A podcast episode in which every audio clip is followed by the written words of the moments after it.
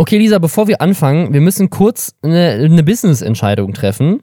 Kaufen wir jetzt den OnlyFans-Account von Michael Wendler und, und Laura? Also soll ich da jetzt ein Abo abschließen oder nicht? Weil ich mach's. Also ich würde es jetzt machen. Ich habe dich auf Twitter öffentlich deswegen angeschrieben, weil ich wusste, dann musst du Ja sagen. Und äh, die über, ich habe ernst? fast 300 Likes auf meine Frage an dich, ob wir das bitte abonnieren können, bekommen. Deswegen musst du es jetzt machen, finde okay, ich. Also, das Internet hat gesprochen. Okay, also ich habe es ich hab's jetzt noch nicht gemacht, weil ich mir nicht sicher war, weil ich mir nicht sicher war, wollen wir wirklich Michael Wendler 30 Euro in die Tasche schieben. Aber gleichzeitig, das war das Argument, was auch viele auf Twitter gebracht haben. Michael Wendler und Laura, seine Freundin, die haben jetzt einen OnlyFans-Account und wir würden quasi dadurch, dass wir einmal 30 Euro dafür ausgeben, potenziell Hunderte von Euros verhindern. Das ist das Argument. Die andere Frage war auch, können wir das über die Firma machen? Und ich sage es jetzt, ja, ich werde jetzt ein OnlyFans-Abo auf die richtig cool GmbH abschließen und das sage ich jetzt, wenn das Finanzamt irgendwann mal kommt und sagt, so entschuldigen Sie, warum haben Sie auf dem Firmenaccount mit der Kreditkarte 30 Euro für Pornografie ausgegeben, kann ich sagen, hören Sie sich die Folge Lästerschwestern an, da ist der Beweis, dass wir es businessmäßig genutzt haben. Vor allem glaube ich nicht, dass das Finanzamt zum ersten Mal sieht, dass äh, Firmengelder für irgendwelche Pornodinger ausgegeben werden. Also, ne, vielleicht nicht bei deiner Firma, vielleicht ist es da das erste Mal, aber es gab ja jetzt auch schon genug Skandale. Deswegen würde ich sagen, wenn wir das jetzt quasi aus journalistischer Sorgfaltspflicht, möchte ich sagen, tun und auch ein bisschen aus Sensationslust, dann ähm, was will uns der deutsche Staat dann, frage ich dich, Robin. Was will er aber, uns? Aber äh, bitte, Lisa, du musst auch dran denken, dass in meiner Firma auch andere Menschen arbeiten. Und also, okay, die, die äh, Person, Grüße gehen raus, äh, Saskia, hallo, äh, die, diesen, die, die hört diesen Podcast und die macht die Belege. Das heißt, die weiß jetzt, wo das herkommt. Aber die Buchhalterin, die Buchhalterin, die unsere Belege in Datev einspeist, die nicht. und die sieht das dann, dass ich ein OnlyFans Abo abgeschlossen habe. Was denkt die sich? Was denkt sich unser Steuerberater? Der, der hört den Podcast, glaube ich, nicht. Wir nutzen einfach die Möglichkeiten des Internets und helfen Menschen dabei, ähm, äh, Geld zu verdienen. Denn Sexwork ist auch Work, Robin. okay, das heißt, wir machen jetzt kurz das Intro, wir machen die Themenzusammenfassung. Ich nutze die Zeit, einen OnlyFans-Account abzuschließen und dann gleich nach der Werbung beschreiben wir euch als erstes, was man auf dem OnlyFans-Account sieht. Und ich glaube, ich muss dir gleich über Discord den Bildschirm teilen, damit du es Bitte. auch in voller Glory dir angucken kannst. Also, herzlich willkommen zu den Lester-Schwestern, dem Podcast, bei dem wir euch jeden Samstag erzählen, was in der letzten Woche im Internet so los war, was für Mist Influencer wieder gebaut haben und wo wir vor allem die Videos und OnlyFans-Accounts angucken, damit ihr es nicht machen müsst, damit ihr wisst, was los ist, ohne dass ihr euch den ganzen Scheiß reinziehen müsst und 30 Euro dafür ausgeben müsst. Das machen wir für euch. Herzlich willkommen zu den Lester-Schwestern. Ja, wir sind Lisa Ludwig, Journalistin, und ich, Robin Blase, YouTuber. Und wir haben eine Menge Themen für euch, unter anderem diesen OnlyFans-Account. Und dann KuchenTV, da gab es eine Menge Drama. Er hat zugegeben, dass er seine Freundin geschlagen hat. Das hat viele Wellen gemacht. Es gibt die neue Bushido-Doku, Lisas ähm, neues Lieblingsthema. Dann ist das Squid Game in Real Life Video online gegangen und das erste Hauptvideo von Julian Bam. Es wird einen ganzen Podcast über Drachenlord geben und äh, noch ein paar andere Themen. Jetzt kommen wir zur Hashtag Werbung. Ich will, ich will gar nicht mehr, ich will euch gar nicht mehr hinhalten. Wir kommen zur Hashtag Werbung und dann natürlich zu OnlyFans. Und zwar für HelloFresh, bei denen ihr aktuell 80 Euro mit dem Code Schwestern sparen könnt. HelloFresh, das ist meine wöchentliche Lösung, um nicht in überfüllten Supermärkten an der Kasse stehen zu müssen. Da bin ich aktuell sehr froh drüber. Äh, aber nicht nur darüber, sondern auch, dass ich mir in der aktuellen Zeit, ich ist einfach Weihnachten, ist, diese Zeit ist einfach super stressig. Und ich muss mir gerade keine Gedanken drüber machen, was ich kochen will. Stattdessen kriege ich jede Woche eine Kochbox von HelloFresh mit allen Zutaten, die ich brauche und eben dem Rezept. Und ich kann mir auch selber zusammenstellen, was da drin ist. Also ich, ne, welche Rezepte ich haben will und welche Zutaten dann dazugehören. Zum Beispiel äh, habe ich mir jetzt für nächste Woche eine Bowl mit Miso-Aubergine und Avocado und Kokosreis rausgesucht oder eine Nacho-Bowl mit Guacamole und Apfelkompott äh, mit veganen Fleischklößen mit Brokkoli und Kartoffelstampf und Pflaumensoße. Bin ich sehr, bin ich sehr gespannt drauf, weil es gibt ja eben auch vegane und vegetarische Optionen, was ich sehr schön finde. Ja, wenn man so ein bisschen darauf achten möchte, dass man eine ausgewogene Ernährung hat, äh, weniger Essensreste hat, weil man natürlich genau die richtige Menge geschickt bekommt, das spricht für mich für HelloFresh. Ich habe durch HelloFresh auch kochen gelernt und falls ihr euch Sorgen macht, man kann das natürlich auch pausieren. Das heißt, wenn ihr irgendwie über Weihnachten wegfahrt oder sowas, kann man auch natürlich dann einfach super easy online eine Pause einrichten. Sagt man einfach, hey, in der Woche möchte ich einfach gar keine Box. Das macht man genau da, wo man auch auswählt, welche Gerichte man in der Box haben will. Kann sich auch überraschen lassen, wenn man möchte übrigens. Also man muss es auch nicht auswählen. Man kann einfach sagen, schickt mir was. Ich möchte mich überraschen lassen. Ja, wenn ihr Bock darauf habt, euren Horizont zu erweitern, das einfach mal auszuprobieren, äh, entspannter zu kochen. Für Neukunden gibt es aktuell bis zu 80 Euro Rabatt je nach Boxgröße mit dem Code Schwestern. Infos und der direkte Link zu diesem Angebot, den findet ihr natürlich in den Show Notes. Also Leute, ich teile jetzt den Bildschirm mit Lisa. Ich bin jetzt offizieller Abonnent. Ich bin Abonnent von dem OnlyFans und ich übertrage jetzt meinen Bildschirm. Okay, also man sieht, sie sitzen auf einem Bett, aber angezogen. Das ist das, das ist das erste, das ist das Ankündigungsvideo. Das gucken wir uns jetzt an. Wir können ihn direkt auf Trinkgeld senden. Es hat 135 Likes. Das andere hat 146 Likes. Okay, ich, ich, ich, ich, ich nehme vorweg. Wir gucken uns jetzt das erste an, was sie gepostet haben. Also was wir jetzt gerade gesehen haben, ist, die beiden sitzen angezogen auf einem Bett und wiederholen im Endeffekt einfach nur mal das, was wir ja schon wissen, dass sie dass jetzt sie einen OnlyFans-Account haben. Ist so geil. Das ist ein Video, was man nur sehen kann, wenn man, wenn man ihnen Geld dafür gibt. Und in dem Video sagen sie dann übrigens, ihr könnt uns jetzt Geld geben. Das macht irgendwie wenig Sinn. Aber okay. und sie sagen vor allem aber auch, dass es ab dem 1. Dezember richtig heiß hergeht bei ihnen. Und das ist natürlich schade, weil wir haben jetzt, wir nehmen jetzt hier gerade am 30. November auf.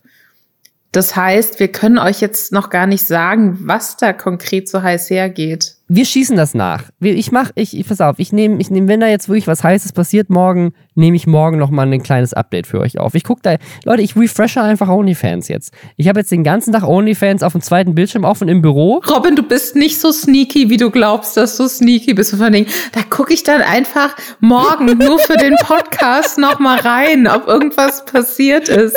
Alleine auf der Toilette. Alles äh, klar. Nee, nee, ich mach das schon. Ich mach das ganz öffentlich im Büro auf dem zweiten Bildschirm. Die Sexual Harassment Klage kommt sofort. Ähm, mein Chef guckt den ganzen Tag immer Pornos bei uns im Büro. Ja, das ist für die Arbeit. Das muss ich machen. Das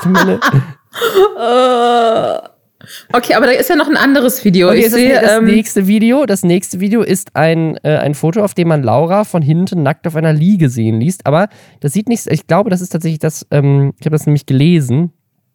Äh, steht nämlich oben drüber, die erfolgreichste Playboy-Ausgabe der letzten zehn Jahre. Also ich glaube, das sind einfach Bilder vom Playboy. Dürfen die die einfach verwenden? Ich glaube nicht, aber meinst du, der Playboy weiß das? Glaubst du, jemand vom Playboy schließt für 34 Dollar ein Abo ab, um zu checken, ob das eine Urheberrechtsverletzung ist? Ich glaube nicht. Ich weiß es nicht, aber vielleicht hören wir unseren Podcast. Ich muss das, ich, ich muss das jetzt, soll ich das mal liken? Soll ich das mal öffentlich liken?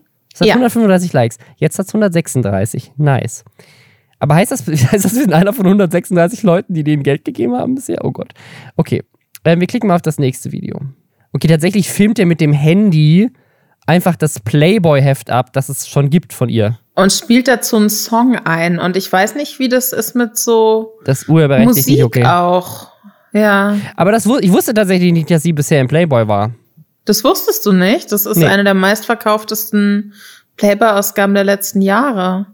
Aber wegen ihr auch? Oder war da ein guter Artikel? Ja, nee, drin? wegen ihr. Sie war, sie war auf dem Cover auch. Okay, aber das heißt, sie hat schon Aktfotografie in der Form schon gemacht und so. Genau, aber irgendjemand in, in dieser Ehe muss ja Geld verdienen und er ist es offensichtlich nicht. okay, also das ist also tatsächlich ist es wirklich einfach ist es das lameste Video, was ich hier gesehen habe. Es läuft einfach richtig weirde Musik und dabei blättert er quasi rückwärts durch diese Playboy-Ausgabe. Man sieht halt die, die Nacktfotos von ihr, die da drin waren abgedruckt. Habe ich erzählt, dass ich auch schon mal äh, im Playboy war? Du auch schon mal, aber mit dem mhm, Artikel aber oder angezogen, mit Fotos? Äh, angezogen mit Fotos. Ach so, ange angezogen mit Fotos, okay. Ja, kleiner, kleiner Flex. Ja, auf jeden Fall. Weißt du, dass ich schon mal in der Bravo war? Nee, auch, ange auch angezogen, ja, ja, ich war mal in der Bravo. und in Amerika. Und in der, okay, der, nächstes weißt Video du, wo die Bravo-Fotos entstanden sind? In Amerika. Mhm. Da schließt sich der Kreis. Da schließt sich der Kreis. Okay, es gibt noch ein Video, was wir uns angucken können. Es ist ein Fuß.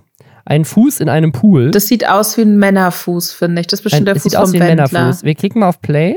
Okay, es ist Michael Wendler. Er läuft auf Laura zu, die auf einer Liege liegt in einem Bikini. aber quasi mit dem Po nach oben und dann haut er ihr auf den Po. Aber man sieht auch nicht, ob es wirklich Laura ist, weil man sieht kein Gesicht, man sieht nur einen Arsch. Es könnte auch, es könnte auch eine fremde Frau sein. Es, man sieht einfach nur einen Po, auf den er draufhaut. Äh, okay, und dann ist da nochmal ein Post. Am 1. Dezember geht's los. Am Mittwoch kommt das nächste Video und dann sogar täglich ein neues. Durchhalten. Weißt du, was ich ähm, interessant finde an diesem Video, wo er ihr auf den Arsch schaut? Ich weiß nicht, ob du die ähm, Sommerhaus der Stars Staffel gesehen hast, wo er und sie mit dabei waren.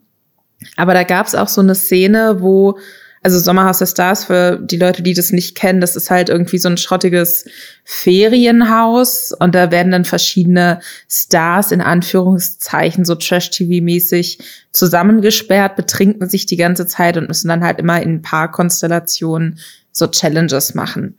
Und äh, Michael Wendler und Laura Müller waren da auch. Der Wendler hat sie da auch immer so ein bisschen ausgestellt. In, in dem Sinne, dass er dann auch immer ihr Höschen so hinten so hochgezogen hat und ihren Arsch so gezeigt hat und ähm, da dann auch so draufgehauen hat.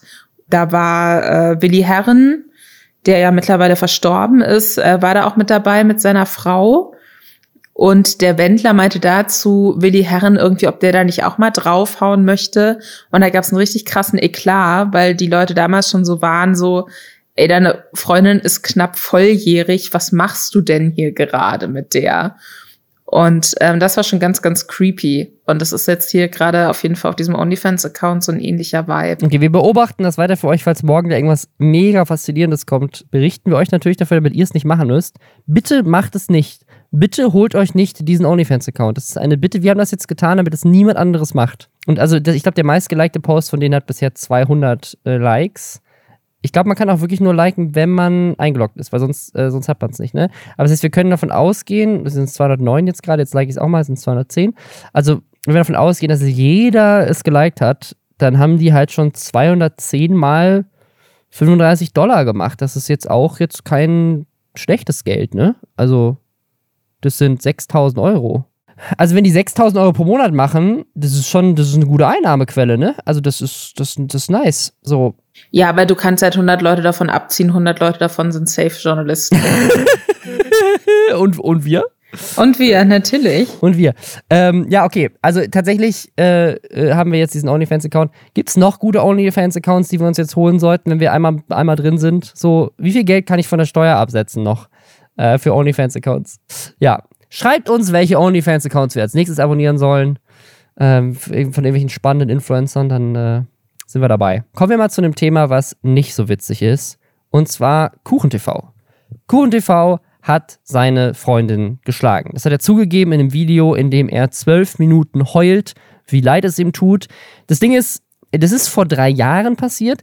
Damals, ich glaube, es war er. Ich glaube, er hat damals auf Instagram als erster dieses Thema aufgemacht und sie quasi auf Instagram angegriffen, also verbal angegriffen und seine Community auf sie gehetzt, weil sie hätte ihn irgendwie betrogen und aus der Wohnung rausgeschmissen mit Polizei. Ich glaube, er war das, der das quasi eigentlich offengelegt hat und seine Community irgendwie so auf sie, auf sie gehetzt hat. Ich glaube, er hat sogar in dieser Insta-Story dann noch irgendwie so einen Aufruf gemacht, so hey, wenn irgendwelche Fangirls von mir heute Abend ein nices Bett für mich haben, so meldet euch, ich habe keine Wohnung mehr. Ne?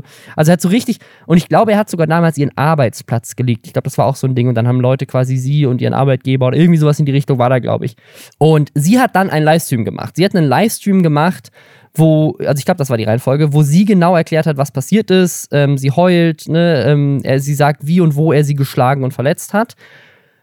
Und das war damals die Situation. Und dann hat er drei Jahre lang behauptet, das wäre eine Lüge von ihr gewesen. Sie wäre eine Lügnerin. Nicht nur das, er hat Witze darüber gemacht. Äh, zuletzt tatsächlich drei Tage vor dem Upload von diesem Heulvideo hat er einen Post gemacht mit seiner Freundin bei irgendeinem Knossi-Event mit der Caption, wir beide beim Trimax Box-Event gegeneinander, wer hätte Bock?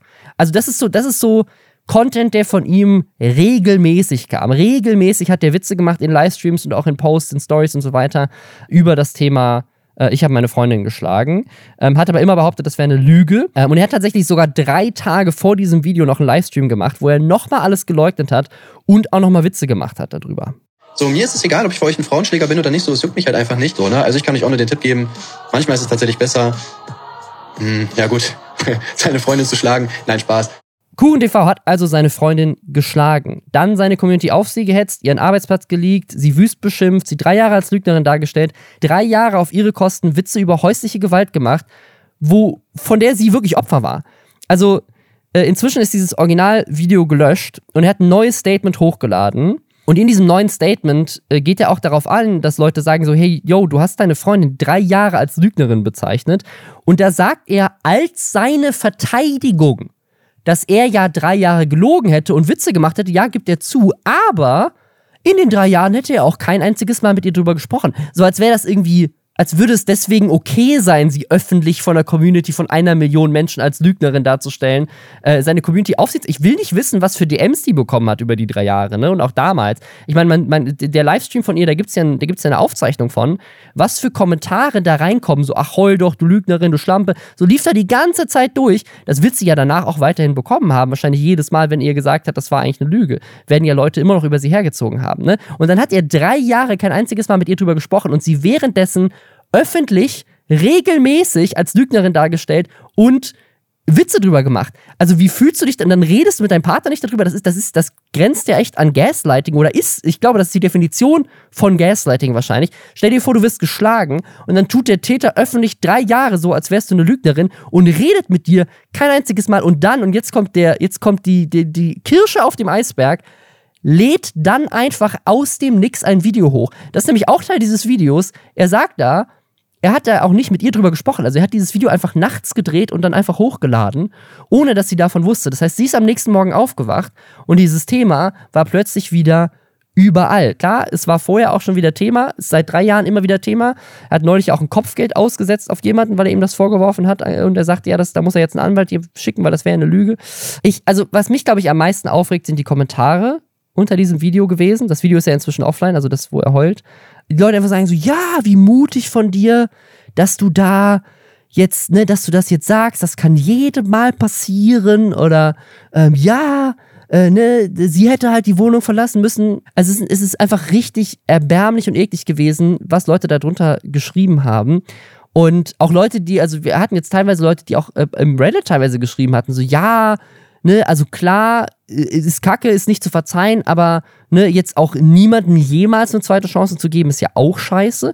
Und ich frage mich da halt, wie viele zweite Chancen wollt ihr diesem Menschen noch geben? Der Mann ist verurteilt wegen Volksverhetzung. Ne, jeden zweiten Monat kommt irgendwie was. Ja, ich habe jetzt mein islamophobes Video gelöscht. Da, das war früher anders. Ey, sorry, das, das war damals schwarzer Humor. Ey, davon distanziere ich mich inzwischen. Ey, meine Freundin geschlagen. Ja, das ist ja auch drei Jahre her und ich habe deswegen geheult. Ne? Wie oft wollt ihr das noch machen? Und das Ding ist halt, nach diesem Heulvideo gab es echt eine Menge Leute, die ihn verteidigt haben. Aber ratet mal, wie lange diese ernste, emotionale, ich heule hier, es geht mir so schlecht, es tut mir so leid, ich bereue das alles. Wie lange hat das gedauert? Ja, ne, nicht mal zwei, drei Tage, weil kurz darauf kamen halt schon wieder Stories von ihm, ne, wo er, also selbst ein Luke Mockridge oder sowas, hat, äh, zieht sich halt dann einfach von Social Media zurück, wenn, wenn solche Vorwürfe im Raum stehen obwohl er sie leugnet, ne? Und er leugnet die, vor, die Sachen, die ihm gegenüber vorgeworfen werden, nicht. Er gibt sie selber zu,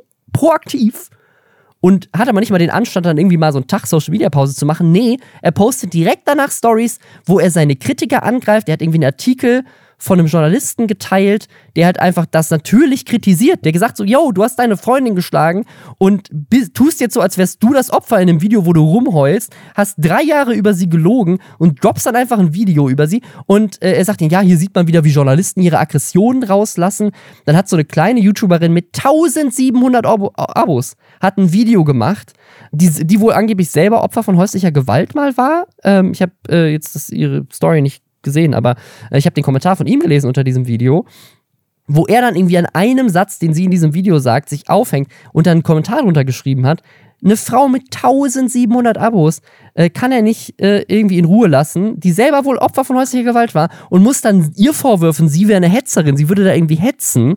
Dude, du hast eine Frau geschlagen, du hast drei Jahre drüber gelogen, du hast Witze auf ihre Kosten gemacht und hast da nicht mal mit ihr drüber gesprochen, bevor es online ging, hast es jetzt für sie noch mal größer gemacht, als es hätte sein müssen.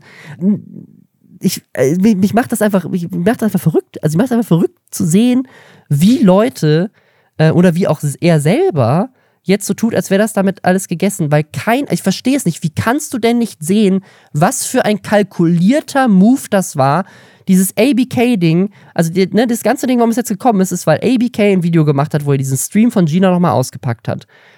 Das ist das Argument, was man auf Ewigkeiten gegen KuchenTV in der Hand hätte. Deswegen hat er dieses Video gemacht, damit dieses Argument nicht mehr genutzt werden kann. Und das Ding ist, genau das hat er wortwörtlich zwei Tage oder so, nachdem dieses Video online ging, in einem Livestream zugegeben. Ja, wird mir jetzt wahrscheinlich des Öfteren vorgeworfen, aber kann man dann ja auch gut auskontern, einfach wieder, wenn ich dann Gegenvideos mache, einfach sagen, ja, okay, Digga, und jetzt? Nachdem ich dich auch äh, zerstört habe, bist du schon das zweite Mädchen, was ich geschlagen habe. Wird ab jetzt dann auf jeden Fall mein Standardfront sein. Das ist die Kuchen-TV-Masche. Der baut Scheiße, und dann macht er irgendwie ein paar Jahre, ein paar Monate, wie auch immer, später macht er so ein Ding so, ja, ich habe das Video ja gelöscht, ja, ich habe mich davon distanziert, ich habe meine Freundin geschlagen, ja, es tut mir doch leid, kann ein Mensch sich nicht ändern? Das ist die Kuchen-TV-Taktik. Und ich frage mich halt so, wie, also, wie oft kann man sowas machen, bevor das nicht einfach völlig offensichtlich ist? Der Typ entwickelt sich nicht weiter.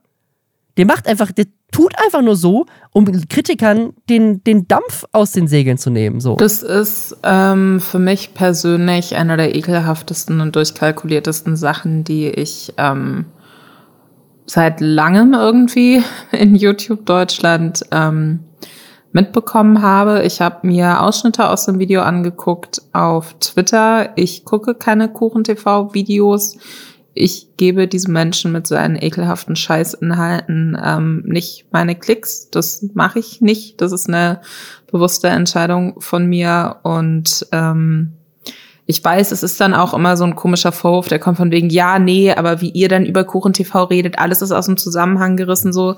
Nee, es ist, es ist nicht. Es ist sehr klar, was das für ein Mensch ist ich, ich muss nicht jede Minute seines Videoschaffens äh, gesehen haben, um ganz genau zu wissen, was das für ein Mensch ist. Wir haben ausführlicher über ihn gesprochen äh, in der Folge von ein paar Monaten, wo äh, Revi zu Gast war, wo es äh, zum damaligen Zeitpunkt nicht um diese äh, Frauenschlägervorwürfe ging, sondern um das, was er sonst so äh, mehrfach die Woche auf seinem YouTube-Kanal hochlädt. Und als ich diese Ausschnitte aus diesem Heulvideo gesehen habe, ich meine, er, er gibt sich ja noch nicht mal Mühe, authentisch zu heulen. Weißt du, was ich meine? Das ist einfach, das ist so, das ist so von vorne bis hinten so ein ekelhaftes, zynisches Schauspiel. Und ich finde das wirklich, ich, ich kriege echt zu mir wird's ganz, ganz eng ums Herz, sage ich jetzt mal, wenn ich dran denke, wie sich diese arme, arme Frau fühlen muss, die mit diesem Mann zusammen ist und glaubt, das ist vielleicht ihre große Liebe. Und die sind die sind so eine kleine Familie mit dem gemeinsamen Kind und deswegen muss das jetzt irgendwie alles funktionieren. Und die über Jahre hinweg von ihrem ähm, Mann das Gefühl bekommen hat, ihre Realität ist nicht richtig. Ne? Das ist ja das, was man mit Gaslighting meint. Dass ja. man so manipuliert wird, dass man sich selbst nicht mehr glaubt, dass man denkt, aber wenn mir doch jeder sagt, dass was mir passiert, das ist nicht passiert, Vielleicht habe ich mich falsch erinnert. Vielleicht bin ich falsch. Kann ich mir überhaupt noch glauben? So, das ist das, was Gaslighting mit einem macht. Die sich über Jahre hinweg reinziehen musste, wie während sie auch noch dabei daneben sitzt, sich lustig gemacht wird über diese Situation, die offensichtlich traumatisch für sie war, die dann zu so einem Video aufwacht, was ja wohl das, also das ist wirklich, das ist, ich, ich finde es unglaublich. Ich finde es unglaublich, wie man so sein kann und wie man einer Frau, die man angeblich liebt, auch unabhängig davon, dass er sie geschlagen hat, alleine das auch jetzt schon wieder, wie man einem Menschen so etwas antun kann. Und dann kann die auf dieses Video gehen und darunter durch die Kommentare scrollen, von denen ich einige Screenshots gesehen mhm, habe. Ich ja. glaube nicht, dass jeder einzelne Kommentar so war, aber es haben, waren ja, anscheinend also genug Mehrheit, ne? darunter. wo äh, niemand ihr gegenüber irgendeine Art von Zuspruch hat laut werden lassen, sondern wo es immer nur darum ging, wie sehr Kuchen-TV diesen Leuten ähm, leid tut, weil er jetzt irgendwie, keine Ahnung, sein, seine Theater AG, ich rotze mir selbst ins Gesicht und tue, als würde ich heulen Masche, für mhm. seine YouTube-Kiddie-Fans abzieht. Das ist wirklich das, das allerletzte. Ich finde das so krass, das allerletzte. Und alleine, dass sie jetzt trotzdem ihn auch weiter verteidigt, weil sie das gelernt hat, weil sie manipuliert wurde. Das ist meine Meinung dazu. Ich kenne genug Frauen auch, die häusliche Gewalt erfahren haben. Und das sieht, ist alles, man, man sieht an den Leuten, was das mit ihnen macht, so. Die jetzt natürlich zu ihm stehen muss. Und, und für die deswegen die Leute, die sie jetzt damit kon also die ihr Unterstützung geben wollen und die sagen Gina, verlass diesen Idioten so, natürlich kann sie das nicht. Die ist gefangen, die ist in einem Netz aus Manipulation gefangen und jede Person, die diesen Menschen auf YouTube unterstützt, ist jetzt offiziell mein Feind. So, das ist wirklich, ich fasse es nicht. Ich finde es unfassbar bezeichnend, wie diese ganzen großen Streamer, die sonst ja immer so halbkritisch auch auf KuchenTV reacten, wie die jetzt die Fresse halten mhm. und dazu absolut gar nichts zu sagen haben plötzlich. Das enttäuscht mich unfassbar. Wenn die jetzt gemeinsam eine Paartherapie machen, vielleicht hilft das Gina da irgendwas aufzuarbeiten. Ich finde ein gutes Schlussstatement. Ich hoffe, wir reden nie wieder über KuchenTV. Und ich würde mir das einfach generell von YouTube Deutschland wünschen. Ich würde aber sagen, so, das ist nicht canceln, das ist einfach nur, die Aufmerksamkeit hat er nicht verdient. So. Man muss ja nicht auf seine Videos reacten. Warum gibt genug Content? Richtig. Hey, ein kurzes Update aus dem Schnitt die Ereignisse überschlagen sich, würde Herr Newstime sagen. Äh, nachdem wir den Podcast aufgezeichnet haben, hat KuchenTV noch ein Video zu dem Thema hochgeladen. Das ist inzwischen dritte zu dem Thema. In diesem Video behauptet er jetzt, dass das erste Video, also das Video, wo er heult, eine Falle gewesen sei. Also er, er gibt jetzt zu, dass er nur so getan hat, als würde er heulen, um Leute zu manipulieren, aber nicht aus dem Grund, aus dem ihr jetzt vielleicht denkt, er meint, er hätte das getan, um bloßzustellen, dass Kritiker das jetzt nutzen, um ihn zu kritisieren. Und er hat aber leider, das sagt er auch in dem Video, leider mh, hm, hat er vergessen, beim Filmen von diesem Prank auch mit aufzuzeichnen, dass es nur ein Prank ist. er, hat, also einfach, er, er, hat sie da einfach gefilmt, wie er heult. Es war einfach spät. Und dann hat er es, hat er es vergessen. Hat er es vergessen. Und dann ist, dann ist das Video viral gegangen und dann hat er noch ein zweites Video gemacht, wo er es nochmal bestätigt hat. Seine Freundin hat es in Instagram Stories bestätigt. Er hat angeblich, da habe ich jetzt nicht reingehört, aber das meinte jemand im Reddit, auch nochmal in seinem Podcast bestätigt, dass es passiert ist, dass er seine Freundin geschlagen hat. Und hat, er hat's aber, das hat er aber irgendwie, hat er einfach irgendwie verplant, dass das ein Prank sein sollte und hat vergessen, da die nötigen Beweise gleichzeitig für diesen Prank zu produzieren. Und deswegen hat er jetzt ein drittes Video gemacht, wo er nochmal aufklärt, Leute, ich, ich habe einen Fehler gemacht, das war alles nur ein Prank und es war, und ich habe eine Falle gestellt. Und dann zeigt er auf, wie er die Hater bloßstellt, weil die ja alle nur über ihn hergezogen haben. Und das Ding ist, also, ich glaube nicht, dass es ein Prank war. Aber ganz ehrlich, wenn das ein Prank, also wenn wirklich der Masterplan war, yo, ich sage jetzt, dass ich etwas Abscheuliches getan habe, dann kommen Leute und sagen, boah, der hat was Abscheuliches getan und dann sage ich, aha, ich wusste es. Ihr wollt alle nur sagen, dass ich abscheulich bin. Was, also, was stellt das denn bloß? Ich weiß gar nicht, also, wie wenig Empathie muss man als Mensch haben, um zu denken, dass nicht jeder, also auch Menschen, die den Namen KuchenTV in ihrem Leben noch nie gehört haben, würden doch bei dieser Story hingehen und sagen, da ist jemand, der gibt gerade zu, dass er seine Freundin verprügelt hat und dann drei Jahre lang im Internet vor einer Million Menschen diese Frau als Lügnerin dargestellt hat. Und dann veröffentlicht er ein Video, wo er das ganze Thema nochmal von vorne aufrollt, die das Trauma nochmal aufmacht, ohne das vorher mit der abzustimmen. Und also wo ist da der Prank? So, jeder Mensch würde sagen, was für ein abscheulicher Typ ist das bitte, dass der sowas macht. Das stellt doch nichts bloß. Das stellt bloß, wie, wie wenig Empathie du anscheinend hast für Opfer von solchen Sachen. Also, was ist denn das? Das ist wirklich das Lächerlichste, was ich je gehört habe. Und es kommt dann jetzt noch dazu, also wie gesagt, ob das Ganze jetzt wirklich ein Prank war oder nicht, oder ob es aus anderen Gründen ihm entgleist ist. Ich vermute ja eher Letzteres. Das aber dahingestellt. Ich weiß es nicht. Er hat jetzt quasi die maximale Verwirrung erzeugt. Keiner weiß mehr wirklich, was los ist. er hat es halt zugegeben, mehrfach, seine Freundin hat es bestätigt, auch in dem Video widerspricht er sich selber, weil er gleichzeitig eben auch nicht sagt, nee, nee, dass ich sie geschlagen habe, das ist nicht der Prank, weil er, also er will nicht dementieren, dass er sie geschlagen hat und er will auch nicht wieder sie als Lügnerin darstellen, lässt es aber offen. Also er rudert jetzt wieder zurück und sagt quasi wieder so, ja, also ich sag jetzt nichts mehr dazu. Also ich habe sie vielleicht nicht geschlagen und vielleicht ist sie eine Lügnerin, aber das würde ich jetzt auch nicht sagen. Also was ist denn das bitte? Weil wirklich, also es gibt hier zwei Möglichkeiten. Entweder es war wirklich ein Prank und dann weiß ich nicht, das ist das Dümmste, was ich je gehört habe, das macht null Sinn. Oder aber es stimmte wirklich. Oder aber, und das ist ja die Theorie, die wir, glaube ich, jetzt in dem Part vorher hatten, er hat das gemacht, weil er dachte, dass er damit sozusagen seinen Kritikern sozusagen die Waffen aus der Hand nimmt. Und das hat aber nicht so wirklich funktioniert. Und deswegen musste er jetzt zurückrudern, weil selbst in seiner eigenen Community, er hat wohl auch Abos verloren und so weiter, das nicht so gut ankam. Und dann ist das jetzt vielleicht seine Lösung. Das ist meine persönliche Theorie, weil er natürlich auch nicht zu, zurückrudert genug. Also er sagt jetzt nicht, dass es nicht stimmt. Und es gibt inzwischen jetzt so viele Dinge, die darauf hinweisen, dass das so passiert ist, wie er das auch in dem ersten Video geschildert hat und wie Gina das auch damals in dem Livestream geschildert hat, dass das alles seltsam ist. Er nutzt jetzt dieses Video auch nochmal, um einen Aufruf zu machen, dass bitte, bitte dieses Video von Gina, wo sie im Livestream damals geheult hat und genau ihre Verletzungen beschreibt und so weiter, dass das nicht mehr geteilt wird. Das würde ja Gina völlig fertig machen, weil das Thema durch diese Kritiker gerade wieder aufkommt, wo ich auch sage, Dude, du bist derjenige, der es gerade wieder 100% mit drei Videos an die Öffentlichkeit gezogen hat. Wenn irgendjemand gerade dafür verantwortlich ist, dass sie retraumatisiert wird, dann bist es du.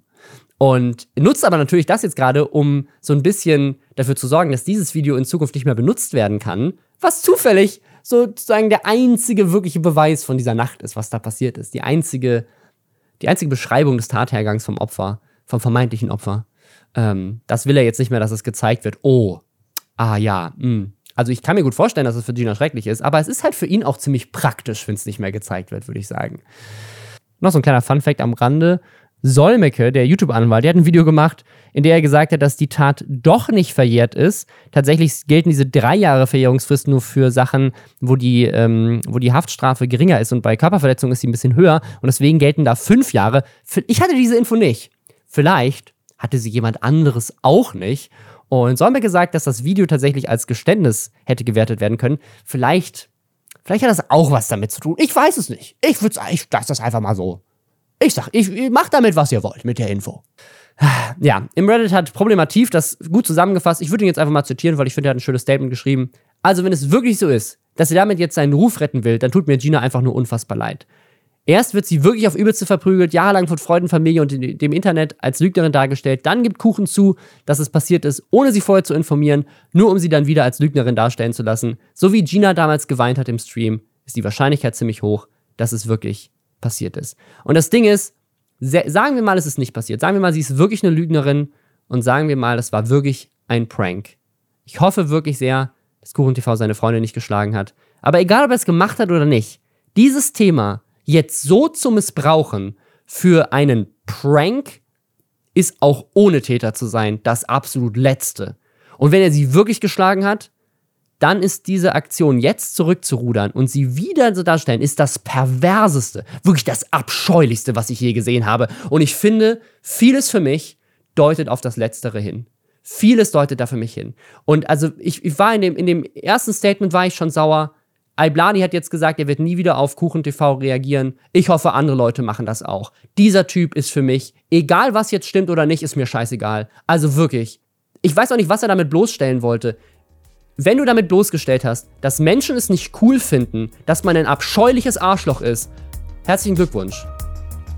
Hast du bloßgestellt.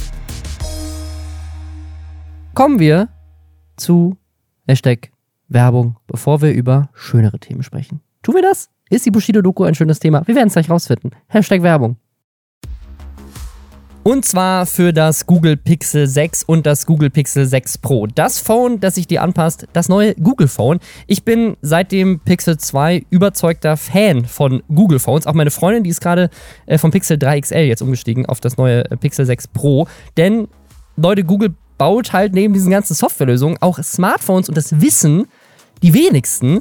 Dabei ist das unter Tech-Nerds wie mir eigentlich schon seit langer Zeit der Tipp Nummer 1 die Fotos waren zum Beispiel beim Pixel schon immer legendär gut und Google, die bauen ja auch Android selbst, also das Betriebssystem, was man ja auf, ne, auf vielen Handys verbaut, bei den Google Phones kriegt man das halt in der Form, wie es sein sollte und Sinn macht. Ne? Komplett unverändert von der Quelle quasi aus einer Hand.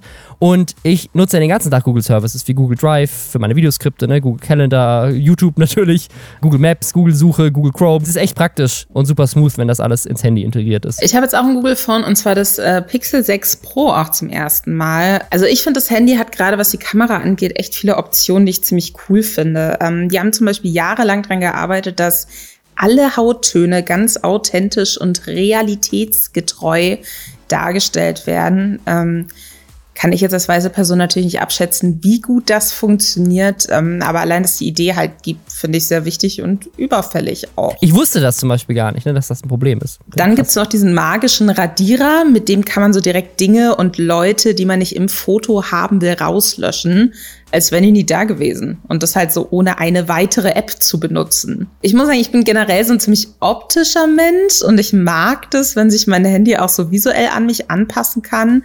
Das kann ich bei Google Phone viel individueller machen, als ich das jetzt so von anderen Handys irgendwie kenne. Da kann ich hier zum Beispiel so, ne, Classic Dune Background einstellen und das komplette Interface passt sich da farblich dran an. Erstmal mit dem Magic Eraser alle Freundinnen von Timothy Chalamet aus den Fotos rauslöschen und dich dann hinterher rein photoshoppen. Das wäre gruselig. Äh, wir werden die Handys jetzt noch ein bisschen weiter testen und euch in den nächsten Wochen dann davon berichten, was wir damit zu erleben. Äh, die neuen Google Phones, die gibt es online im Google Store und bei vielen vielen weiteren Elektromärkten und Mobilfunkanbietern in ganz Deutschland. Den Link dazu findet ihr natürlich in den Show Notes. Robin, hast du die Bushido-Doku gesehen, die seit dem Wochenende bei Amazon ist, die den unfassbaren Titel trägt Unzensiert Bushido Apostrophs Wahrheit. Also ich hätte tatsächlich gar nicht mitbekommen, dass es die überhaupt gibt, wenn ich nicht Tweets von dir dazu gesehen hätte. Also ich habe das gar nicht auf dem Schirm gehabt, dass das irgendwie so ein großes Thema ist. Und es scheint ja irgendwie auch, also was ich mitbekommen habe, es scheint ja irgendwie ein größeres Thema zu sein, so in der äh, Rap-Welt. Ich muss sagen, ich bin überrascht, dass es kein größeres Thema ist. Weil die Sache ist, dass diese Doku seit Jahren schon in der Mache ist. Also sehr, sehr viel Material von dem, was da gezeigt wird, ist halt von 2018. Ich kenne zum Teil auch Leute, die da mit dran beteiligt waren und gibt wohl auch Gründe, warum das alles so, alles so schwierig war zu drehen auch und ähm, warum es da wohl zum Teil auch schwierig war, Leute zu finden, die sich da äußern wollten. Aber im Kern ähm, geht es auch um Vorfall, der eben auch schon einige Zeit her ist. Und zwar um die Trennung von Bushido, dem Rapper, und äh, Arafat Abu Chaka, seinem ähm, ehemaligen Geschäftspartner und Manager, ähm, dem Verbindungen zur organisierten Kriminalität nachgesagt werden. Arafat Abu Chaka, das ist an der Stelle vielleicht auch nochmal wichtig zu sagen, ist nicht äh, vorbestraft.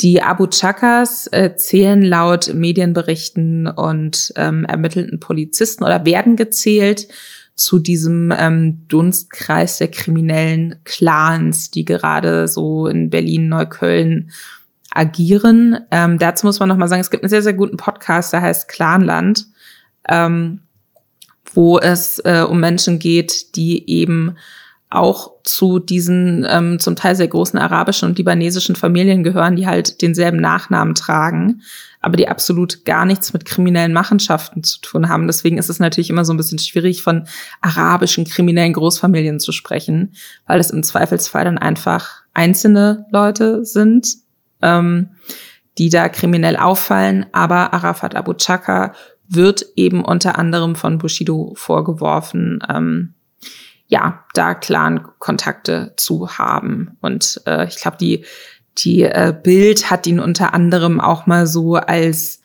gefährlichsten Clan-Chef der Berliner Unterwelt und so bezeichnet. In jedem Fall haben äh, er und Bushido zusammengearbeitet, lange Zeit lang, ähm, haben sich dann äh, getrennt, weil Bushido Arafat nicht länger Geld abgeben wollte, mehr oder minder.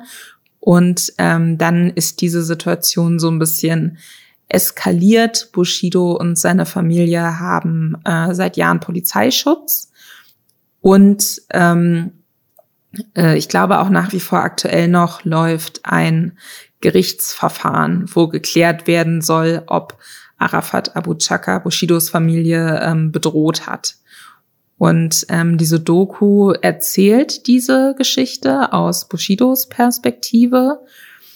Und was ich daran unfassbar spannend finde, ist, und deswegen finde ich es interessant, dass du es gar nicht mitbekommen hast, dass es dir jetzt auf Amazon gibt. Ich habe auch das Gefühl gehabt, da wurde extrem wenig Werbung dafür gemacht, dass das eigentlich so ein großes medienbeherrschendes Thema auch lange Zeit war. Und so quasi diese Allianz aus Bushido und Arafat Abu Chaka und ebenso diese Verknüpfung von ähm, ja Gangs mehr oder minder und Musikbranche, Deutschrap-Branche, die haben dafür quasi so den Blueprint geschaffen. Und ähm, im Kern ist die Doku aber eigentlich ein bisschen so ein Familien-Home-Story-Film. Also es ist so ganz weird, finde ich.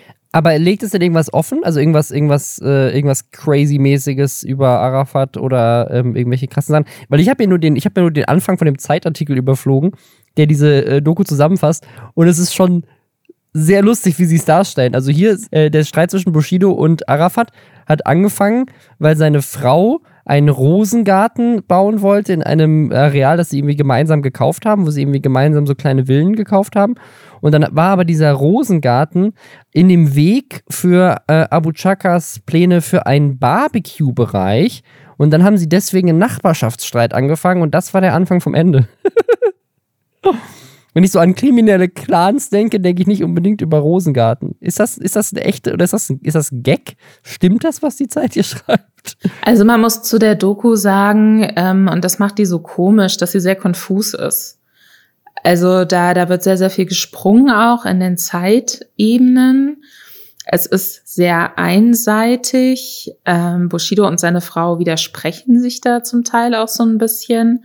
Was halt tatsächlich nicht rauskommt so richtig ist, was die wirkliche Beziehung zwischen Bushido und Arafat Abu Chaka war. Sehr gut dokumentierter Fakt ist eigentlich, dass die ähm, über Jahre hinweg äh, sehr, sich gegenseitig sehr positiv befruchtet haben, sage ich mal, was die eigenen Businessinteressen anging. Also es ist ein offenes Geheimnis, auch so ein bisschen muss man dazu sagen, auch in so Deutschrap-Kreisen, dass ähm, Bushido über Jahre hinweg halt in alle Richtungen ausgeteilt hat, nicht nur in Texten, sondern auch äh, abseits davon und halt niemand sich getraut hat, was zu machen, weil der halt Rücken hatte, wie man so sagt.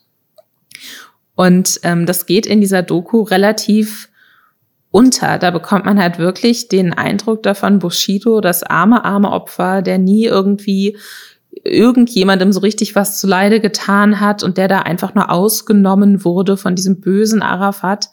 Und das ist halt ganz, ganz weird. Ähm, für mich persönlich der Star dieser Doku ist aber tatsächlich Bushidos äh, Frau, Anna Maria, die ähm, da so mehrfach auch deutlich macht, dass ihr Mann halt immer auf den Boden gestarrt hat und still daneben stand, während sie versucht hat, ihn da irgendwie rauszuboxen aus äh, seinen Verträgen oder aus seinen Verbindlichkeiten. Und das ist, ähm, es ist eine richtig, richtig weirde Doku. Und ähm, was für mich, und das macht es dann aber auch in diesem äh, Internet-Kontext jetzt nochmal spannend, ähm, für mich besonders witzig war, war, wie es dann kurzfristig doch noch beworben wurde. Und zwar dachte sich äh, Amazon Prime dann irgendwie, okay, pass auf, wir machen einfach witzige YouTube-Videos mit Bushido. und dann gibt es halt irgendwie vor der Doku, äh, haben sie ein YouTube-Video rausgebracht, wo er quasi äh, Kommentare vorliest, so YouTube-Kommentare irgendwie unter dem unter dem Trailer zur Doku wahrscheinlich. Und das kennt man ja irgendwie so Celebrities mhm. reading mean Tweets irgendwie. die haben sogar dieselbe Backsteinwand ausgepackt, die bei Jimmy Kimmel immer ist. Ne? Genau, und die Sache ist aber, Bushido liest quasi so gut wie ausschließlich äh, Kommentare vor, in denen er gelobt wird. es gibt jetzt noch ein anderes Video, da habe ich auch schon ein paar Memes zu gesehen auf ähm, Twitter, wo Bushido so ein, weiß ich nicht, so eine komische Perücke angezogen bekommt dann wird ihm sein Halstattoo überschminkt und dann ähm, läuft er irgendwie am äh, Pariser Platz da am Brandenburger Tor rum und fragt Leute, was sie von Bushido halten, was auch so mega weird ist. Und ich finde, diese ganzen YouTube-Videos um die Doku herum wirken wie so eine Satire auf YouTube-Videos. Weißt du, als würdest du so einen Film gucken wo dann so Fake-YouTube-Videos auftauchen, weil die jugendlichen Protagonisten im Film eben auch auf YouTube abhängen. Und dann so, das ist so die Fake-Version von Menschen laufen verkleidet irgendwo rum und stellen Scherzfragen oder äh, Stars äh, lesen böse Kommentare vor. Und das, äh, das finde ich sehr spannend. Das, das finde ich wirklich sehr spannend. Okay, aber heißt das, ich sollte diese Doku jetzt gucken oder nicht? Nee, auf gar keinen Fall. Super okay. langweilig. Aber du solltest okay. die YouTube-Videos drumrum gucken, weil die sind richtig weird. Okay, das, äh, das mache ich dann mal. Ich habe übrigens, wo wir gerade bei YouTube-Videos sind, ähm, wir hatten in der letzten, letzten Woche zwei der meist erwarteten YouTube-Videos des Jahres, könnte man sagen. Nämlich einmal Squid Game in Real Life.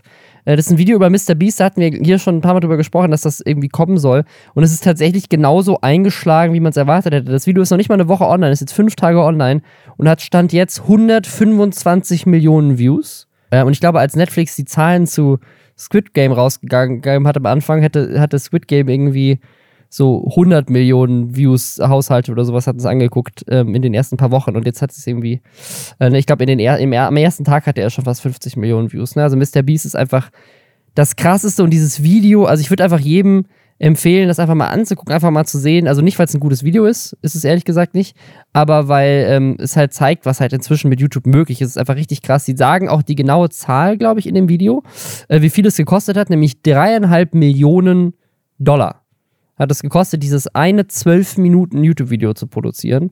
Es ist einfach unglaublich krass. Die haben da einen Sponsor auch drin, also es wurde wohl komplett finanziert. Und man muss ehrlich sagen, das hat sich wahrscheinlich gelohnt, ne? Also wenn du, äh, keine Ahnung, ich denke mal, die haben wahrscheinlich mehr als dreieinhalb Millionen dafür gezahlt, weiß ich nicht, vielleicht fünf Millionen oder so, dass sie am Ende davon auch noch was haben. Aber für fünf Millionen haben die 125 Millionen Impressions bekommen.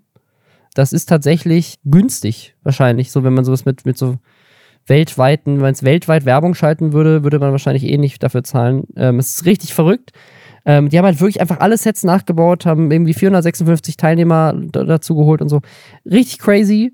Wollte ich einfach mal kurz erzählen. Fand ich geil. Was ich spannend finde, ist, dass da halt ganz äh, unironisch und ganz unkritisch so dieselbe Art von Sexismus irgendwie stattfindet, wenn es um Teamauswahl geht. Also da gibt's halt irgendwie bei dem Spiel, wo es um ähm, hier, wie heißt denn das? Tauziehen, Tauziehen, als es um Tauziehen geht, dass dann halt Leute wirklich so in die Kamera sagen, äh, nee, also Frauen sollen jetzt hier nicht in unser Team reinkommen. So, ich denke so, ja gut. Alles Sie haben es dann auch tatsächlich gemacht. Also ich, ich, tatsächlich passiert das ja in der Serie auch und ich, ich, dachte im ersten Moment so, okay, das ist jetzt so eine Anspielung darauf, dass es halt in der Serie auch passiert. Ähm, aber sie lösen es halt nicht auf, ne? Also ich meine, sie ja, ja, das meine ich, wenn ich sage, ganz unironisch so. Also das ist, äh, ja, ja. das fand ich ganz spannend. Ich, ich finde es halt auch, was, was mir dieses Video zeigt, ich, ich habe Respekt dafür, wie aufwendig das auch gemacht wurde und wie extrem nah das so von der Inszenierung auch an, am Original ist. Aber ich finde, dieses Mr. Beast Video beweist auch, dass die Spiele nicht das Interessante an Squid Game der Serie sind. Ja, ja, natürlich nicht. Nee, nee, ja. Ich habe das Gefühl, so dieses ganze, oh, wir spielen jetzt die Squid Game nach, das kann natürlich jeder machen und ich habe auch kein Problem damit, wenn Leute sich ähm, keine Ahnung, zu Halloween als Squid Game Wächter oder was auch immer verkleiden, soll ja jeder tun, wie er möchte. Aber ähm, was die Serie tatsächlich gut gemacht hat, ist einfach so die Ebene, die dahinter liegt. Und alles, was drüber liegt, ist bewusst leer. Und wenn dieses Leere dann die ganze Zeit nur abgekupfert wird, dann muss ich halt ganz ehrlich sagen, dann weiß ich nicht, dann verstehe ich den Hype auf dieser sehr oberflächlichen Ebene dann ehrlich gesagt irgendwann nicht mehr. Also ich hätte tatsächlich auch eher, ich, das hat mich sehr gewundert. Ich hätte gedacht, dass er vielleicht einfach so, keine Ahnung, 50 YouTube-Kollegen und Kolleginnen da noch zusätzlich dazu einlädt, dass vielleicht von den 456 Leuten halt, keine Ahnung, 56 sind YouTuber und der Rest sind halt Fans oder so. Ähm, weil dann hätte man irgendwie Leute gehabt, mit denen man irgendwie mitfiebern kann. Ne? Also er, er geht immer mal wieder auf die Nummern ein von den Leuten, die halt irgendwie Hauptdarsteller sind, aber man merkt das halt, auch, auch diese Überraschungseffekte ne, von, dem, von dem ersten Spiel in der Serie und so weiter, ist natürlich komplett weg. Man guckt sich das so ein bisschen an, um so zu sehen, wie er es wie umgesetzt hat, aber man merkt das halt bei so Spielen wie dem, dem Anlegen von diesem Zuckerkeks ähm, oder auch bei dem Murmelspiel, da, da passiert eigentlich gar nichts, ne? Weil am Ende des Tages so, die lecken halt einfach einen Keks an oder die spielen halt ein bisschen Murmeln und das wird irgendwie so, du kriegst das irgendwie nicht so gut erzählt. Das einzige Spiel, wo ich wirklich das Gefühl hatte, so das, da hätte ich echt Bock, mir mehr von anzugucken, einfach weil es dieselbe, dasselbe Level an Spannung hat, ist das letzte Spiel, wo sie auf diesen Glasplatten laufen und ne, immer eine Glasplatte zerbricht und die andere nicht. Das, das hat echt funktioniert, finde ich, in beiden Varianten. Aber am lustigsten ist doch also ganz am Ende. Ich meine, die Serie heißt Squid Game, das Video heißt Squid Game. Aber das eigentliche koreanische Spiel, was diesen Namen inspiriert hat, nämlich das Squid Game, ist das einzige Spiel, was sie nicht spielen, weil es keiner verstanden hat in der westlichen Welt. Und stattdessen spielen sie, ich glaube, auf Deutsch wird es inzwischen irgendwie so im, im Kreis um den Stuhl laufen oder sowas genannt.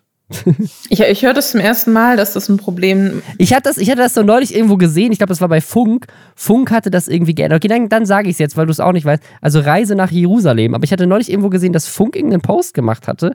Und da haben sie es dann nicht Reise nach Jerusalem genannt, sondern irgendwas anderes. So Stuhlkreis laufen oder sowas. Und dann haben Leute sich in den Kommentaren aufgeregt und meinten so, hä, was ist denn damit falsch? Aber vielleicht war das, vielleicht habe ich das auch falsch in Erinnerung. Aber irgendwie, ja, ich weiß auch nicht, was an Reise nach Jerusalem. Die Reisen nach Jerusalem. Ich, ich weiß halt nicht, ob das, ob das einen antisemitischen Hintergrund Ah, das könnte sein, hat. natürlich, klar, ja, ja. Ähm, also wäre mir bisher nicht bewusst gewesen. Würde mich leider nicht überraschen in Deutschland, aber. Klärt uns gerne auf, wir wollen, wir wollen gerne mehr Vogue werden. Also ich muss sagen, ich habe halt bei Mr. Beast Videos generell so ein bisschen das Ding, so ich kann appreciaten, wie viel Aufwand da drin steckt und wie viel Geld da reingesteckt wird, aber es interessiert mich inhaltlich nie. Ich habe noch kein einziges Video von Mr. Beast gesehen, das ich mir bis zum Schluss angeguckt habe, weil ich mir dachte, das finde ich jetzt für mich inhaltlich interessant. Sondern das ist für mich wie so ein, weiß ich nicht, so ein äh, ganz knallig buntes, blinkendes Bild, so eine, wie so eine, wie so eine Leinwand und da ist so eine kleine Tür. Und dann laufe ich aber durch die Tür und dahinter ist gar nichts mehr. Da ist nur dieses knallige Bild für mich. Und das weiß ich nicht. Ja. Es ist jetzt ein blödes, mir fällt gerade auf, dass das eine blöde Metapher ist, aber so fühlt es sich an für mich. Okay, Reise nach Jerusalem, Fun Facts, ich habe es gerade mal kurz gegoogelt. Äh, ich glaube, Funk hatte es Stuhltanz genannt und das ist wohl tatsächlich in den neuen Bundesländern der Name dafür. Äh, das hat, das hat gar nichts mit, mit Vogue zu tun, sondern das heißt einfach, äh, in, in den östlichen Bundesländern heißt es halt Stuhltanz. Ähm, und ne, ich bin in Baden-Württemberg aufgewachsen, da hieß es halt Reise nach Jerusalem. Anscheinend ist das einfach der Unterschied und offensichtlich hat der Post bei Funk wohl jemand verfasst, der halt aus den neuen Bundesländern kommt und hat es vielleicht deswegen Schultanz genannt. Und da haben einfach Leute, weißt du, das ist so, das ging jetzt gerade wieder rum, dass irgendjemand bei Osterhasen, der hier, der, der Anwalt von Mimi, der hatte mal so einen Tweet gemacht, dass er da, da irgendwie, wenn man Osterhasen kauft, dann steht da manchmal auf dem Kassenzettel Traditionshase. Und dann ist da so ein riesiges Drama drum geworden, dass hier Deutschland gecancelt wird weil man jetzt nicht mehr Ostern sagen darf, weil die ganzen geflüchteten Menschen, auf die muss man Rücksicht nehmen, weil es sind ja keine Christen, deswegen muss man das Traditionshase nennen und keine Ahnung was. Stellte sich am Ende raus, das heißt einfach Traditionshase im Kassensystem, weil die äh, nicht, weil du nicht alle von Lind und Milka und keine Ahnung was, wenn du die alle nur Osterhase nennst, dann kommt das Kassensystem durcheinander. Deswegen haben manche Hasen andere Namen und Traditionshase ist halt einer davon, das war der von Lind, weil der irgendwie am ältesten ist. Und anscheinend ist es genauso hier. Äh, du kannst anscheinend Reise nach Jerusalem wohl sagen. Und das bei, bei, bei Funk haben sie Stuhltanz genannt und alle dachten nur, dass sie Stuhltanz nennen, um Vogue zu sein, aber es ist tatsächlich einfach nur ein lokales Ding. Geil. Wieder was gelernt. Lustig. Was glaubst du denn, welche, in welchem Spiel in diesem Mr. Beast Squid Game Ding wärst du am besten? Ich, ich glaube in keinem davon. Ich würde einfach sofort sterben. Also in dem ersten, ich, das, die, das erste Spiel, das ist schon einfach das, das Schlimmste. Ich glaube, Kekse anlecken, auf die Idee wäre ich auch nicht gekommen. Ich hätte es einfach sofort zerbrochen, weil da bin ich auch nicht gut drin. Bei dem Glasding, ich hatte viel zu viel Schiss, ich Höhenangst. Tauziehen bin ich auch richtig kacke drin. Äh, Murmel spielen vielleicht noch am ehesten. Es gab noch ein anderes Video, was diese Woche äh, groß viral gegangen ist und auf das alle sich gefreut haben, nämlich das neue ähm, Video von Julian Bam. Der hat zum ersten Mal seit, ich glaube, zwei Jahren inzwischen sein erstes Hauptvideo drüber hochgeladen, hatten wir letzte Woche drüber gesprochen. Ist tatsächlich einfach sozusagen ein normales äh, Video. Also er hat quasi einfach das Märchen in Asozial, das ist so eine Serie, die es bei ihm vorher auch schon gab. Ich bin gespannt, was da noch kommt. Aber anscheinend machen sie halt wirklich einfach drei Hauptvideos, die noch übrig waren, so die letzten drei so. Fühlt sich das für dich an, als also wie wirklich so der der alte Julian Bam Ja. in Anführungszeichen? Es ist einfach, es ist so, als wäre er nie weg gewesen. Es ist quasi eins zu eins einfach weiter, was ja auch sehr geil ist. Also ich weiß nicht, warum ich kurzzeitig dachte, jetzt kommt was ganz anderes. Also sie machen irgendwie so was ganz Neues oder ähm, aber es ist einfach wei weiter wie gehabt, was ja auch ist ja auch geil. Also Ja, ich bin immer, ich merke bei sowas, ich, das ist so ein bisschen wie bei Mr. Beast jetzt gerade. Ich, ich weiß nicht, ich, ich möchte auch nicht die ganze Zeit so negativ sein. Und ich meine es auch gar nicht negativ. Ich glaube, ich bin einfach nicht die Zielgruppe. Aber ich finde es auch total spannend, wie aufwendig das gemacht ist. Also wirklich von der ersten Sekunde an sehr aufwendig gemacht. Und ich habe da sehr viel Respekt für.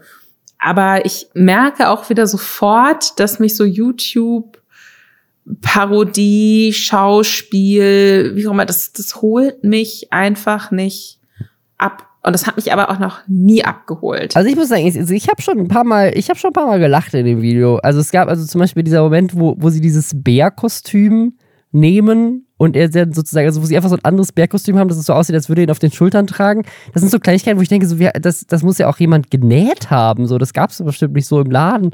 So wie, wie aufwendig für so einen Mini-Gag das zu machen. Ich, das fand ich richtig lustig.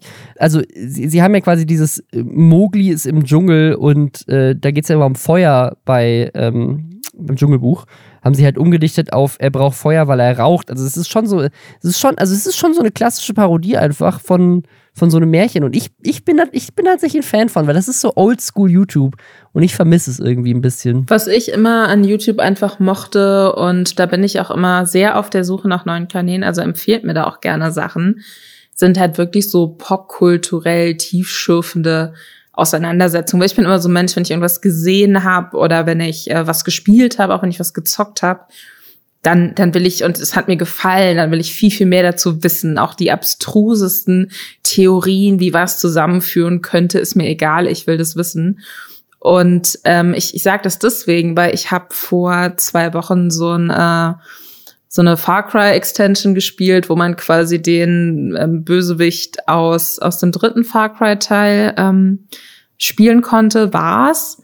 Und da gab's so ein Easter Egg in dem Spiel, was verwiesen hat auf ein ähm, auf so ein YouTube Essay quasi zum zu Far Cry 3, wo es um so eine ähm, um so eine Symmetrietheorie gibt zw äh, zwischen dem Bösewicht und der Hauptfigur aus Far Cry 3. Und das taucht eben auch mit dem äh, Thumbnail von diesem YouTube-Video von 2012, 2013 ganz klein in dem Spiel auf. Und, und da dachte ich mir so, krass, ich muss das Video jetzt noch mal gucken. Ich will immer einfach, dass Leute sich in irgendwas reinpsychen und sich über sowas krass wie Gedanken gemacht haben und mir dann Dinge erklären. Ich glaube, das ist mein YouTube. Ich möchte, dass Leute mir Sachen erklären. Ich mag es ja auch sehr, wenn Leute mir was erklären, auch in Podcast-Form, nicht nur in YouTube-Video-Form. Und da ist jetzt im letzten Jahr gab es einen ganz großen Podcast, den ich sehr gerne gehört habe, nämlich äh, Cui Bono. What the fuck happened to Ken Jebsen? Wer den noch nicht gehört hat, kann ich euch sehr empfehlen. Ist ein sehr guter Podcast. Und zwar nimmt er so ein bisschen den Aufstieg und Fall von Ken Jebsen, dem großen Verschwörungsmystiker, und erzählt so aber so indirekt anhand von dem nicht nur eben seine Story, sondern so ein bisschen dieses Thema Verschwörungsmythen und wo das Geld dafür herkommt und wie das alles sozusagen zusammenhängt und geht auch auf die Plattformen ein und Rapid Holes auf YouTube und so weiter. Also man, man kriegt anhand von der Persona Ken Jebsen so ein bisschen das Problem der Verschwörungstheorien erklärt. Und ist ein unglaublich gut gemachter Podcast, ist eine Koproduktion äh, vom öffentlich-rechtlichen Rundfunk, einer der besten Podcasts einfach ähm, aus Deutschland bisher. Und jetzt kommt ein richtig weirder Twist. Also, also wirklich ein Twist, den erwartet ihr nicht, den erwarte ich nicht. Der ist richtig seltsam. Es wird eine zweite Staffel von diesem Podcast geben. Und ich hätte jetzt gedacht, was ist denn das Thema von diesem Podcast? Ich hätte gedacht, es ist das Thema Verschwörungsmythen, ne? Also, ich hätte gedacht, wenn die eine zweite Staffel machen, weil auch die beiden, ähm, die beiden Journalisten, die da, da dahinter stecken, die haben eine neue, neue Firma gegründet. Äh, die haben einen neuen Podcast auch gemacht, der heißt Noise, kann ich auch sehr empfehlen. Und bei dem Podcast geht es auch so ein bisschen um Desinformationen, Manipulationen rund um die Bundestagswahl. Und ich wäre jetzt davon ausgegangen, wenn es eine zweite Staffel Cui Bono gibt, dann dreht die sich doch wahrscheinlich um irgendeinen anderen, vielleicht Michael Wendler. Ne? vielleicht geht es da um den OnlyFans-Account von Michael Wendler einfach über neun Folgen. So hätte ja sein können. Irgendwie andere Verschwörungstheorien. Nein, jetzt kommt der Twist. Um wen geht's in diesem Podcast in der zweiten Staffel, Lisa? Also ich weiß es natürlich. War das eine rhetorische Frage oder willst du wirklich eine Antwort dieses Mal? Darfst den Reveal machen. Es geht um den Drachenlord. Also, das hat mich einfach so weggeflasht. What the fuck?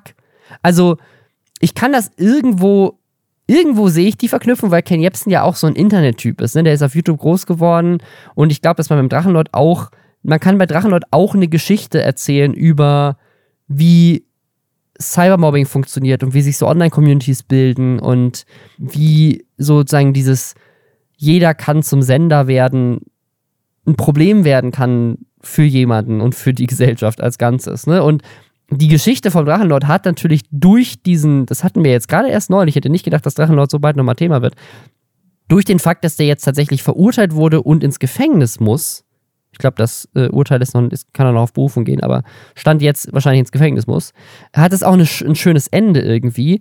Aber gleichzeitig bin ich mir mit Drachenlord nicht so sicher, ob ich das so gut finde, dass es darüber so einen Podcast gibt. Weil Kui Bono war tatsächlich der größte Podcast in Deutschland im letzten Jahr. Der hat unglaublich viel Aufmerksamkeit bekommen. Und ich fand das aber wichtig, sozusagen. Es war ja wichtig, über KenFM aufzuklären und gleichzeitig so ein bisschen den zu entblößen und zu entlarven. Und ich glaube, dass das der Marke KenFM auch extrem geschadet hat, äh, weil es vielleicht nochmal dem einen oder anderen die Augen geöffnet hat. Aber bei Drachenlord wird das ja wahrscheinlich jetzt eine Menge Menschen, die vielleicht wegen KenFM diesen Podcast jetzt gehört haben, wegen dieser krassen Story, auf das Thema Drachenlord erst aufmerksam machen.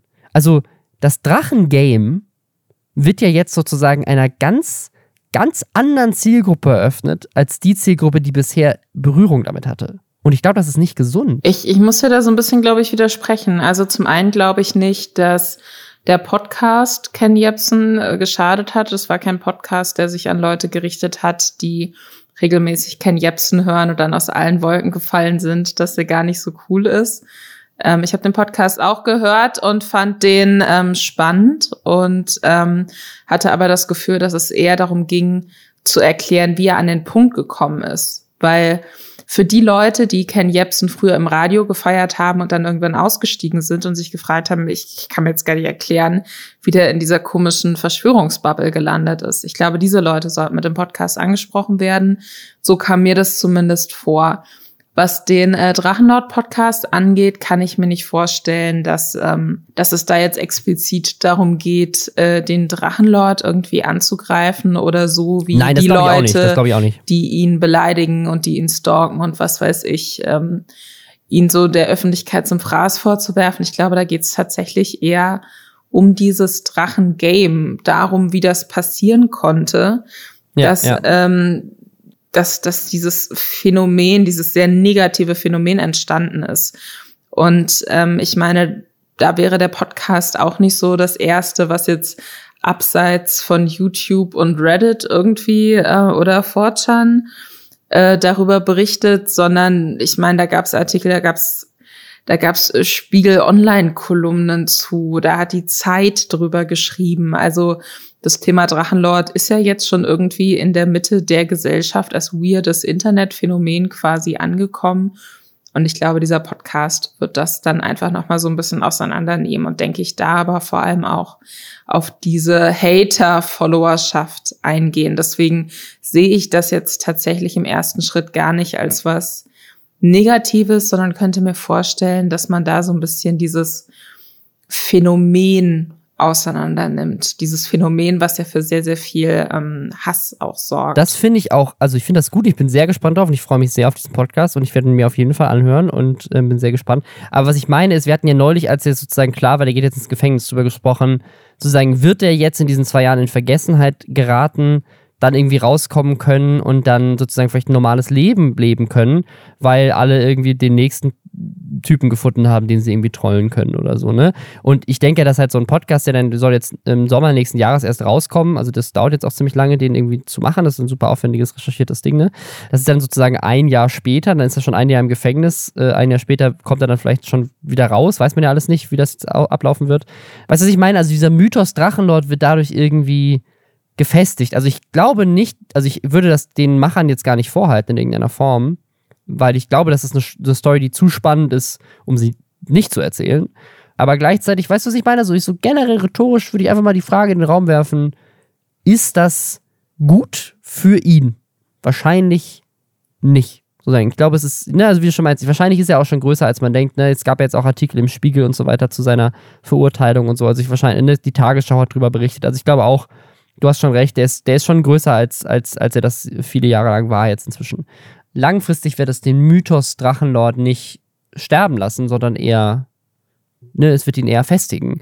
Und das wird dafür sorgen, dass das wahrscheinlich auch dann, wenn der aus dem Gefängnis rauskommt, alles wieder von vorne losgeht und das nächste Kapitel aufgemacht werden kann.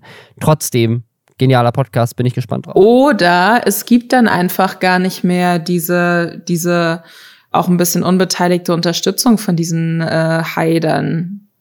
Weißt du, was ich meine? Du meinst, ich glaube, dass man, dass man, ähm, wenn man sich dem Thema einfach mal irgendwie wenn du ein Angebot bekommst durch so einen Podcast, wo dir dieses Thema so ein bisschen kritischer nahegebracht wird, kritischer auch, was diese, ähm, ja, was diese Kritik in Anführungszeichen am Drachenlord angeht. Also diese Heider sehen sich ja auch nicht als, ähm, als Hater, sondern als Kritiker. Die, die sehen mhm. sich ja irgendwie als Person, die dann Anrecht drauf haben, diesen Menschen zu kritisieren und auch anzugreifen.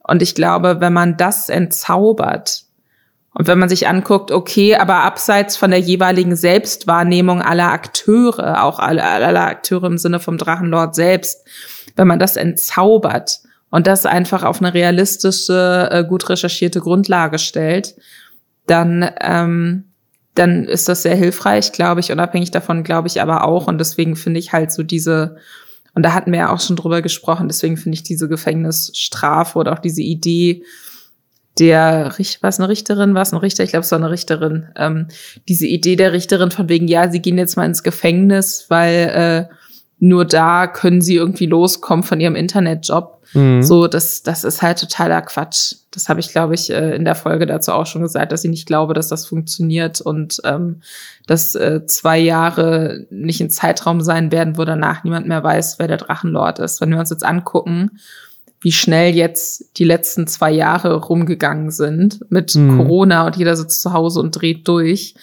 da werden die Leute in zwei Jahren nicht vergessen, wer der Drachenlord ist, nur weil der im Knast sitzt oder auch nicht. Ja, aber, aber da, klar, also sicherlich nicht, ne? Das hatten wir ja damals auch schon gesagt, als wir darüber gesprochen haben. Aber ne, was ich meine ist, das trägt natürlich auch nicht dazu bei, dass es wahrscheinlich passiert. Aber du hast schon recht, ne? vielleicht entzaubert das auch das für viele und gibt allen bessere Argumente in die Hand, dann darüber zu sprechen.